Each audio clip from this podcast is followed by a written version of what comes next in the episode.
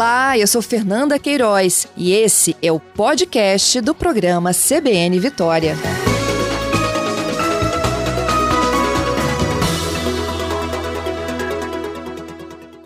Falei que eu ouvi o, o Capixaba Germano, agora eu vou ouvir um Capixaba de coração, viu? É o Paulo Sérgio, goleiro também. Vamos falar um pouquinho de Copa, Paulo. Seja bem-vindo aqui ao CBN Vitória. Fala, Fernanda. Bom dia a todos. De goleiro para goleiro, né? De goleiro para goleiro. Aqui é, a gente quer fazer gol, viu? Ô Paulo, perguntei para o Germano como é que é essa história aí de você estar tá em casa. Ontem é, foram vários lances, né, de jogadores que estavam em casa esperando a transmissão da, da TV, Isso. da CBF, né? Para uhum. acompanhar a leitura da listagem. É muito sofrimento, né? Então, aí eu, eu, eu perguntei, Germano, na tua época era assim, assim, você tinha que esperar, é, você só sabia que estava na, na lista, Exatamente. ouvindo com todo mundo a transmissão? Eu fiquei sabendo pelo radinho de pilha. Jura? É, estava escutando a Globo na, na época, que era a divulgação da, da convocação, né? Expectativa. Quer dizer, eu tinha mais ou menos um pé dentro porque eu vinha sendo, sendo convocado nas últimas, nas últimas convocações, né? Mas fica sempre aquela, aquele pezinho na frente, né? Outro atrás. E aí foi no radinho de pilha, minha filha. então tem que ter um histórico ali de, lógico, de bom desempenho. Você tem sim. que ter participado de, de, de, das eliminatórias, pelo menos. Sim, sim, sim, dos amistosos e tudo mais. Uhum. Que eu, eu lembro, na minha época eu fui convocado a primeira vez em 81, né? 1981. E a convocação para a Copa já foi em 82. Então, de 81 até 82, eu fui em todas as, as convocações, né? Jogando, é, a gente estava no mesmo, sempre no mesmo grupo, tudo mais. E isso te dá uma certa, né, uma certa confiança. Mas não existe aquela certeza absoluta, né? Cabeça de treinador é complicado, né? Você nunca sabe o que, que, que, que vem pela frente. Mas a expectativa sempre existe mesmo. E aí é um alívio, é, e ao mesmo tempo um, já é uma responsabilidade enorme, enfim. Mas muito legal. São, eu, eu, eu revivi meu tempo assistindo ontem Tava igualzinho. Sabe por quê? Vou te ah. explicar por quê. É, eu gosto muito do Daniel Alves, é um grande parceiro. E eu vibrei, impressionante. Eu estava em casa, assistindo em casa, né, na TV, e aí eu vibrei quando o Daniel Alves foi convocado. Aí eu falei, é, a minha esposa até perguntou, ué, mas você está vibrando? Eu falei, é, é, para você ver como é que são as coisas, né? Eu achei muito legal.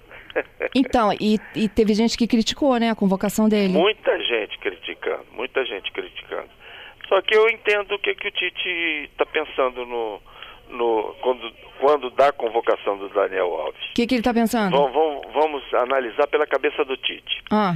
O Daniel Alves, primeiro, nós não temos nenhum lateral excelente jogando fora ou aqui dentro do Brasil. Lateral direito ou lateral esquerdo é nosso, nosso calcanhar de Aquiles, vamos supor assim. Porque o Danilo é um bom lateral, o Alexandre do outro lado também é um bom lateral, mas não são excelentes. O Daniel Alves foi fora sempre fora da curva, né? Hoje em dia eu, eu concordo que ele não está um primor, né, de, de forma e tudo mais. Mas é um cara vencedor. Então, ele venceu tudo que disputou, menos Copa do Mundo que ele disputou não conseguiu ganhar, mas ele foi campeão da, da, da Champions, da Liga dos Campeões, foi campeão é, espanhol, em todos os lugares que ele passou, ele foi campeão, foi campeão na Itália. Então, e foi campeão olímpico, né? Tem medalha de ouro, campeão olímpico e tudo mais. Então ele tem um, um, um espírito vencedor e é um cara de grupo, um cara que forma a molecada. Ele na, na, na seleção olímpica, ele comandou a, a garotada. E ele sabe administrar isso. E se você tem é, a possibilidade de ter 26 convocados, por que não colocar um, um, um, uma pessoa desse, desse nível dentro do grupo? Ele pode ajudar ainda dentro de campo. Não estou descartando isso não. Uhum. Que é um, é, um, é um lateral que joga mais pelo meio. A seleção brasileira não joga com dois laterais ofensivos, ela joga com dois laterais defensivos porque tem muitos jogadores que são, são extremos lá na frente.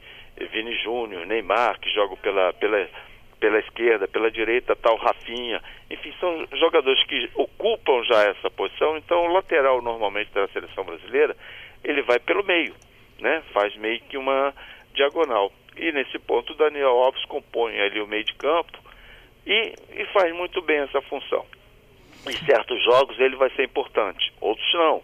Outros você precisa de um time mais defensivo e você pode resguardar ele. Mas então, essa, eu estou fazendo um exercício pela cabeça do Tite uhum. e também pelo que eu enxergo do, do Daniel Alves e em grupo. Eu cito até o exemplo em 1982, é, todos os jogadores em todas as posições eram excelentes. Mas tinha um que era um, um, zagueiro central chamado Juninho, que jogou no Corinthians, na Ponte Preta e tudo mais, que sempre foi um cara de grupo, alegrava sempre o grupo, sabe aquele cara que é o, o, o bom cara, aquele cara legal, que todo mundo. E ele fazia muito bem porque a gente ficava muito tempo concentrado e ele alegrava, ele tinha aquele espírito alegre. E isso para um grupo, né, que vai ficar concentrado e tudo mais, é importante. Não só no futebol, mas em qualquer setor. Então, quando se pensa em disputar uma Copa do Mundo, eu digo por uma, aí uma certa experiência própria, pelo grupo, a gente vai ficar concentrado, é, Copa do Mundo não é um campeonato longo, é um torneio tiro curto, então que você tem que. São sete jogos, você tem que pá, matar, chegar matando logo. E você ter esse espírito vencedor, esse espírito alegre, é muito importante. Ameniza, inclusive. Quando você foi convocado para a Copa, você estava onde? No Botafogo? Estava no Botafogo, isso aí. É. E é, é, meio assim histórico de todos vocês? Vocês começam jogando ainda na juventude, aí vão para um grande time e ali a, a, carreira explode? Exatamente, a cadeia é essa. É, a minha história começando, eu comecei no Fluminense, depois o Fluminense me dispensou, eu fui jogar no Volta Redonda e no Americano, times pequenos lá do Rio de Janeiro, e depois fui para o Botafogo. E aí é, é aquela coisa de você garoto. Quando você é garoto, você quer ser jogador de futebol. Ser jogador de futebol, você quer jogar no grande time. Você quer ser, chega no grande time, você quer ser titular. A partir do momento que você é titular desse grande time, aí você quer uma seleção brasileira, né? Aí na seleção brasileira, que é o ápice de qualquer carreira, você quer o quê? O que é melhor da, da seleção brasileira? Disputar uma Copa do Mundo. Uhum. Pronto, aí eu, é, é o ponto máximo de qualquer carreira. E aí, nem todos, infelizmente, nem todos podem alcançar isso, né? É para poucos, a gente tem que analisar isso mesmo para poucos, pela quantidade de jogadores que a gente tem, mas é uma tarefa árdua, não é tão simples assim, é, existe sacrifício, porque todo mundo sempre olha quando já está lá em cima, né? Está ganhando bem, né? Está com, é, sendo com as entrevistas e tudo mais, mas o caminho, os degraus a serem alcançados não são tão fáceis assim não, são complicados. Como acredito como, como é qualquer setor da vida também, mas no futebol principalmente. Uhum. O, o Paulo, depois que vocês têm o nome lá divulgado, incluído na lista, é, a competição em si começa dia 20, né? Então, a gente está aqui há 12 dias da Copa. Isso. É, da, de, de, ontem em diante, ninguém pode se machucar, ninguém pode nem descer um degrau de escada mal descido, né? Tem mais isso ainda, que aí fica aquela ansiedade, né, de você se apresentar. Se eu fosse, se eu fosse o técnico de todos esses jogadores, porque a cabeça deles está voltada para a Copa do Mundo. Por mais profissional que você seja, você, poxa, não vai chegar, não vai dividir uma bola.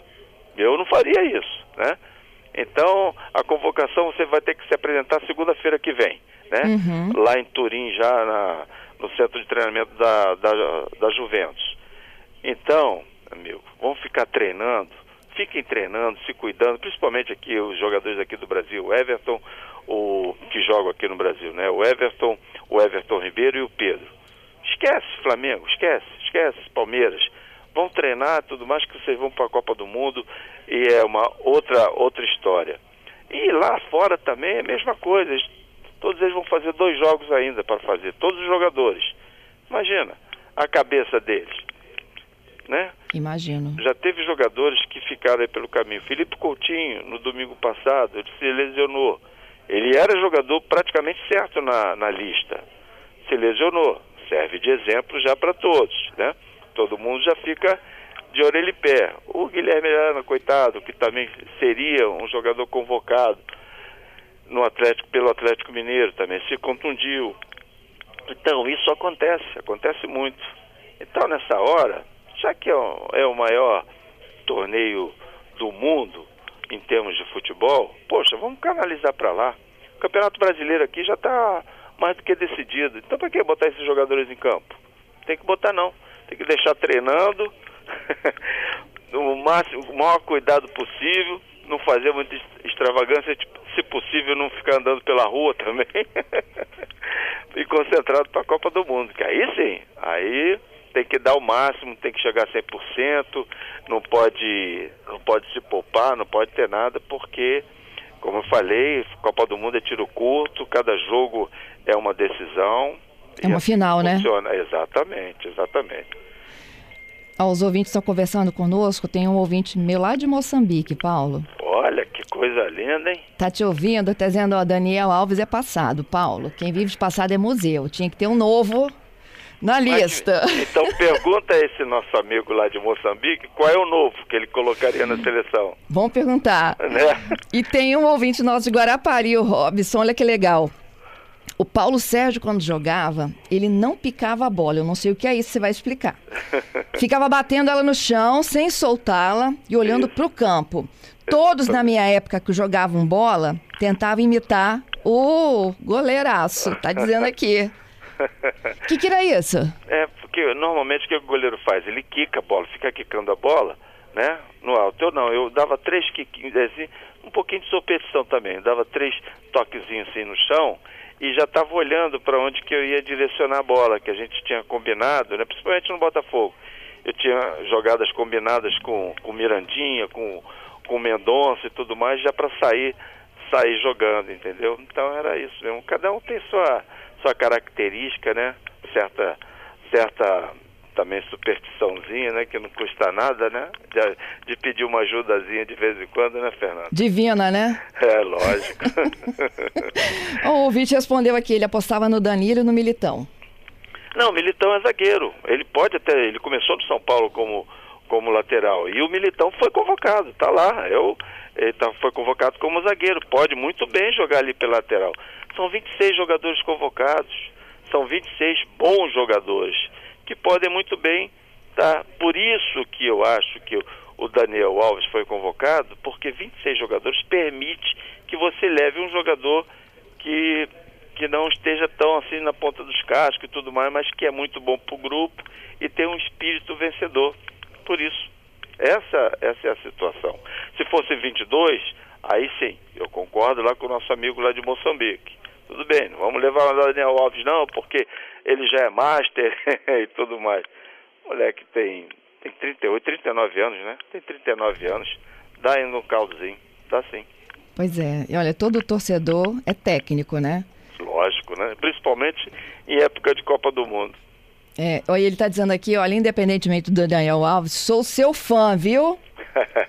Tamo junto, maravilha, é lógico isso.